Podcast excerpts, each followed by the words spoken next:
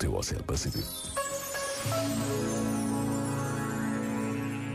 Celebra-se hoje o Dia do Sagrado Coração de Jesus. Em muitas casas ainda se mantém a tradição de ter uma gravura do Sagrado Coração de Jesus numa devoção ao amor de Jesus por toda a humanidade. E como precisamos de anunciar este amor, para tantos um mistério que não se entende e para outros tantos um mistério que consola e salva. Por vezes, basta a pausa de um minuto para trazermos a presença de Deus às nossas vidas.